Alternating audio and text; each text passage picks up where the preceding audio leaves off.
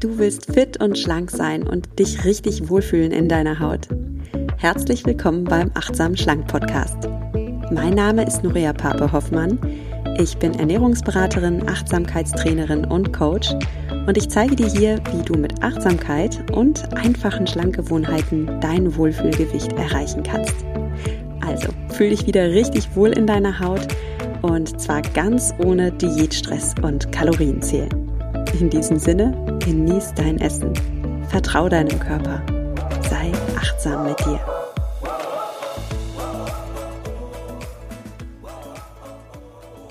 Herzlich willkommen im Achtsam Schlank Podcast und schön, dass du wieder eingeschaltet hast. Ja, heute gibt's Teil zwei des Gesprächs mit René Treder über Resilienz, also über psychische Widerstandskraft. Es geht um eine Frage, die uns alle umtreibt, und zwar, wie können wir es schaffen, psychisch stärker zu sein? Ja, wie können wir es schaffen, Krisen zu meistern und nicht daran zu zerbrechen?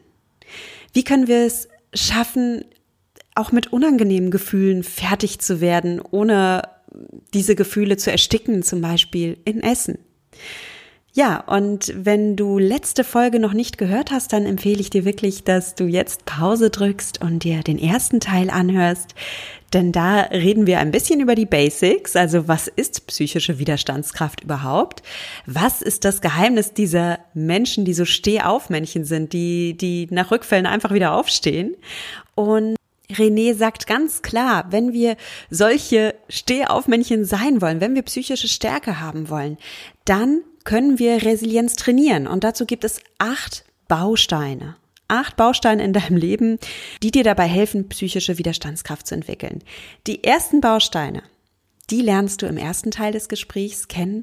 Und jetzt steigen wir gleich direkt ein mit den nächsten Bausteinen. Also lass dich überraschen von den Tipps, die René im Gepäck hat. Er verrät dir auch richtig praktische Übungen. Also wir lernen eine Coaching-Übung kennen, mit der wir unser Selbstbewusstsein richtig auf ein anderes Level hochpimpen können, mit der wir uns wirklich im Alltag stärken können und resilienter werden.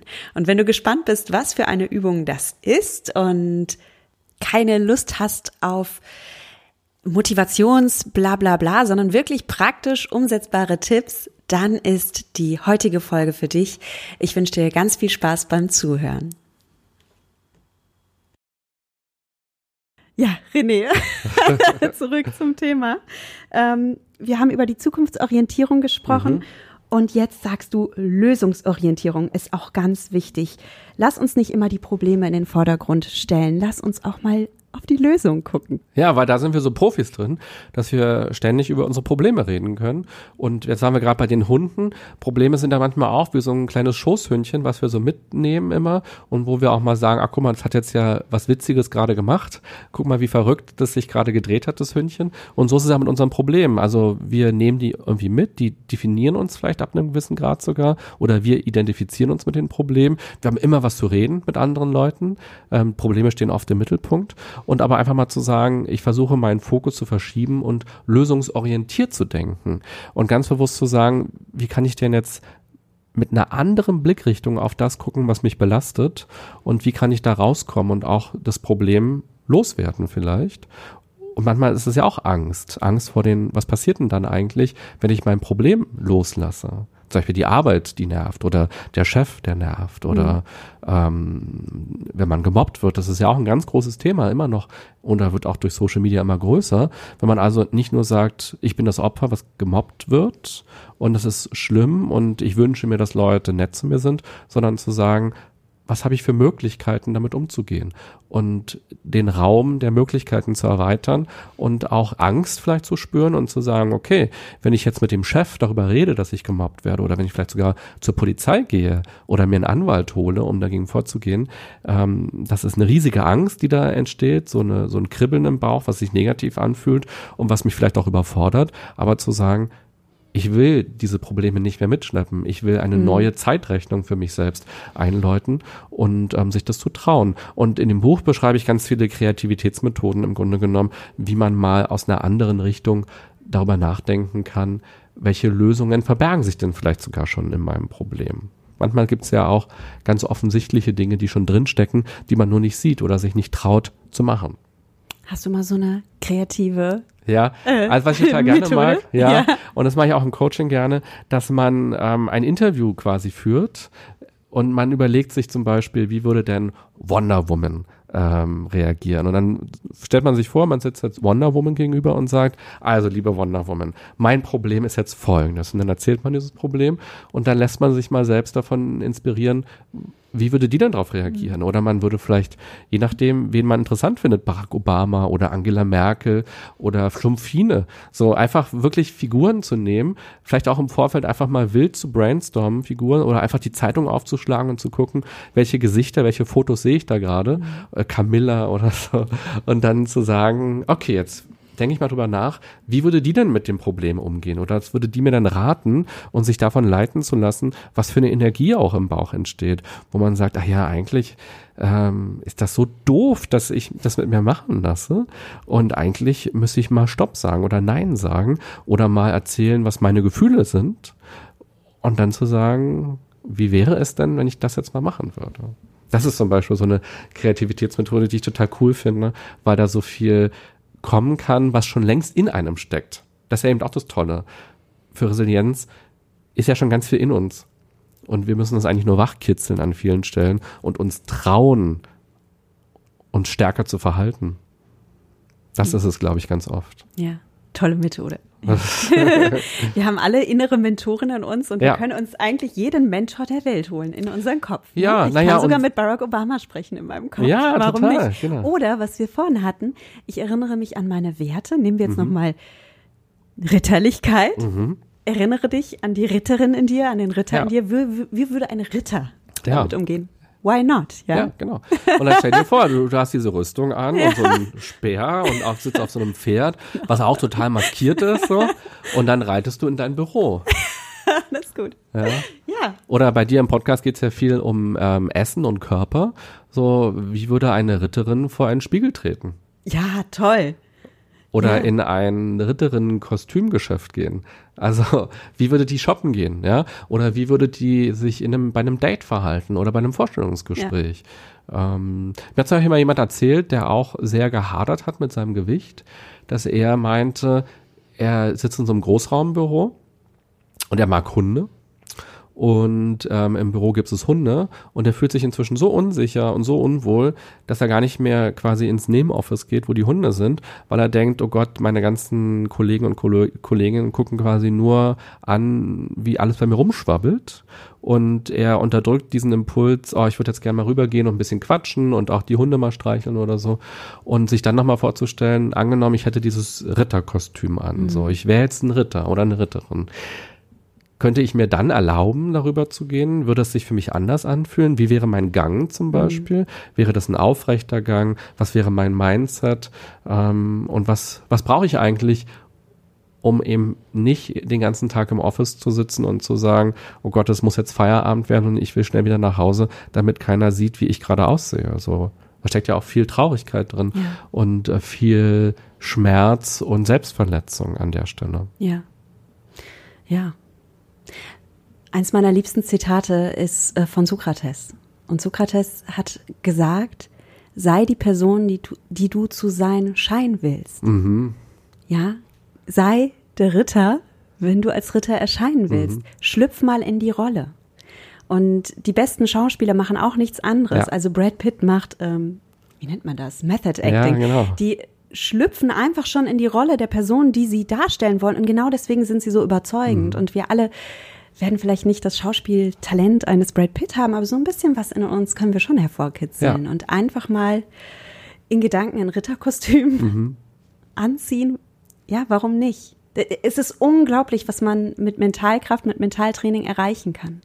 Tolle Methode, danke dir. Ja, danke, dass du es noch weiter ausschmückst und dem noch ein bisschen Leben gibst, ja.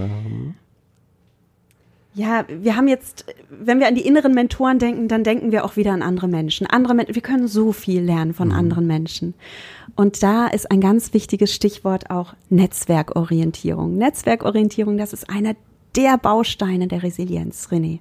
Genau, also das kam schon an ganz frühen Studien raus zum Thema Resilienz, dass Menschen häufig stark geworden sind und besser mit Problemen umgehen konnten, wenn sie mindestens eine Bezugsperson hatten, der sie vertrauen konnten und von der sie sich unterstützt gefühlt haben. Also man braucht nicht 30 Freunde, sondern es reicht schon aus, eine Person zu haben. Und manchmal ist es vielleicht auch kein Freund, sondern es ist ähm, der Nachbar, die Nachbarin oder eine Kollegin oder es ist vielleicht auch eine Person von einer Behörde, von einer Beratungsstelle der man vertraut und wo man sich angenommen fühlt oder zumindest weiß, die wird sich um mich kümmern mhm. müssen vielleicht auch und dass man dann bereit ist, Hilfe anzunehmen. Aber auch Beziehungsfähigkeit eben auch als als Glücksfaktor im Leben. So andere Menschen machen uns glücklich oder Zeit mit anderen Menschen zu verbringen, ist eigentlich das, was die psychologischen Studien sagen, du der größte Glücksfaktor im Leben. Und gerade wenn wir Probleme haben, wenn wir auch unzufrieden mit uns selbst sind, neigen wir dazu, uns immer weiter zurückzuziehen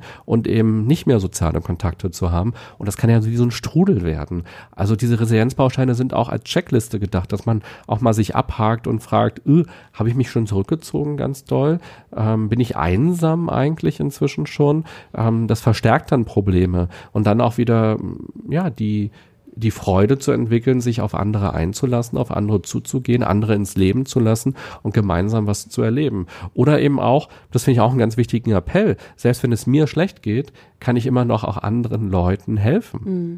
Oder ich kann mich einsetzen ähm, für Tiere oder für die Umwelt. Also ich kann auch mal gucken, obwohl ich gerade mit einem Problem hadere, was mich vielleicht runterzieht, wie verändert sich denn auch das Problem? Wie verändert sich mein Leben, wenn ich sage, ich bin nicht nur das hilfsbedürftige Opfer und das macht mich so traurig, sondern auch zu sagen, wo habe ich denn besondere Ressourcen oder Kenntnisse oder Fähigkeiten und kann andere unterstützen und auch in, der, in das gemeinsame Netzwerkleben sozusagen einzutauchen und daraus auch wieder Kraft zu ziehen.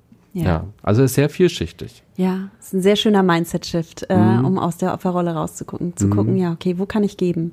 Und daraus zieht man auch wieder mhm. wahnsinnig Kraft. Ja, ja, toll. Optimismus. Wir reden uns hier richtig warm, aber optimistische Menschen sind resilienter. Ja, genau. Einfach, weil die auch viel eher anpacken und was machen, weil sie ja eher davon ausgehen, dass es schon irgendwie klappen wird. Und ähm, sie sehen auch in, in Problemen eher Chancen oder Herausforderungen und denken halt eher positiv und nicht so negativ. Und auch das kann man trainieren. Also Optimisten denken halt einfach äh, positiv. Das heißt, ich kann sagen, wenn ich optimistischer werden will, wie kriege ich das dann hin, positiver zu denken? Wie kann ich also negative Glaubenssätze ausschalten oder zumindest leiser drehen, vielleicht wie so ein Radio auch, dass ich sie nicht mehr so laut höre und vielleicht lieber ähm, mein eigenes MP3 anmachen, ähm, wo ich dann Musik habe, die mich positiv stimmt und so auch bei den Gedanken. Welche Gedanken kann ich leiser drehen? Welche Gedanken kann ich vielleicht auch mal testweise lauter drehen? Und wie kann ich an meinem Optimismus arbeiten? Und häufig eben auch dadurch, dass man ähm, sich traut, neue Erfahrungen zu machen und dann oft überrascht ist, dass es doch gut ging und dadurch ja auch eine Form von Optimismus an der Stelle entwickelt. So eine, so eine Leichtigkeit ist es ja häufig. Und wer optimistisch ist, der sagt vor allem nicht bei jedem Lösungsvorschlag gleich Nein, und hat tausend Neins und sagt, nee, das klappt nicht, weil und das kann ich nicht machen, das habe ich doch früher schon mal versucht oder ach nee, äh, du kennst mich ja gar nicht, sondern der sagt eher, ah, das ist ja interessant, ähm, ich denke mal drüber nach oder ich versuche es mal oder mal gucken, wie ich diesen Lösungsvorschlag für mich zurechtbiege, so dass er für mich passt. Deshalb ist Optimismus ganz toll, auch in der Krise oder generell im Leben, dass man versucht, eben eher positiver zu denken und ja, so eine Leichtigkeit zu leben, Humor vielleicht auch zu sehen. Also vielleicht auch in den Problemen eine humorvolle Ebene vielleicht auch mal versuchen zu entdecken und auch über sich selbst vielleicht zu lachen und nicht ganz so ernst zu nehmen an der mhm. Stelle. Mhm. Mhm. Ja, das ist das ist echt toll. Ich habe selten gehört, dass man Optimismus trainieren kann. Man denkt ja, das ist, man kommt entweder so als eine frohe Natur auf die Welt ja. oder man ist irgendwie so ein Mensch, der immer überall das Haar in der Suppe findet. Aber man kann es trainieren. Ja, man kann eigentlich alles trainieren im Leben. So, wir kommen mit bestimmten Anlagen auf die Welt, so auch genetische Anlagen, die unseren Charakter so ein bisschen mitbestimmen. Disposition heißt das in der Psychologie, aber das ist nie 100 Prozent, sondern man geht inzwischen davon aus, 50-50. Also un unsere genetische An Veranlagung ist vielleicht so, dass wir eher optimistisch sind. Aber dann geht es eben auch darum, was wir so im Leben machen, aus dem, was uns widerfährt. Ob wir eben Krise als Chance sehen oder Krise als Negatives. Und so können wir quasi auch, wenn wir eher pessimistisch sind, uns versuchen auch bewusst umzuprogrammieren im Kopf und eher optimistischer zu werden. Und mhm. vielleicht werden wir nie 100% optimistisch, aber das muss es ja auch gar nicht sein. Schon ein bisschen optimistischer zu sein, verändert ja vielleicht schon vieles im Positiven. Man kann alles im Leben trainieren. Was für ein starkes Schlusswort für diese Folge. Und ja, mit diesem Satz möchte ich dich jetzt einfach mal lassen. Vielleicht lässt du diesen Satz auch in dir nachwirken. Man kann alles im Leben trainieren. Man kann Optimismus trainieren. Du kannst dein Gehirn trainieren und du kannst dein Gehirn auch umprogrammieren. Und tatsächlich ist dein Geist ein bisschen wie ein Computer, auf dem verschiedene Programme geladen sind. Darunter sind super hilfreiche Programme, die dir helfen, besser zu rechnen oder was auch immer zu tun. Aber darunter sind vielleicht auch ein paar Fehlprogrammierungen, Datenmüll, Viren, die automatisch starten, wenn du den Computer hochfährst. Und jetzt ist Zeit für eine Datenbereinigung. Du darfst deine innere Festplatte neu programmieren, und zwar mit den Programmen, die dir wirklich gut tun. Und natürlich spreche ich hier auch ein bisschen dein Ernährungsverhalten an. Ich spreche auch dein Selbstbild an. Vielleicht magst du dich mal fragen, welche Programme gerade auf deinem inneren Computer geladen sind und welche Fehlprogrammierung, welchen Datenmüll, welche Viren du loslassen willst. Und Schritt für Schritt kannst du deinen Geist neu programmieren und du kannst dadurch psychisch stärker werden und auch die Ziele in deinem Leben besser erreichen. Das mal als Impuls zum Abschluss dieser Folge. Und im dritten Teil des Gesprächs mit René Treder sprechen wir dann über Selbstwirksamkeit.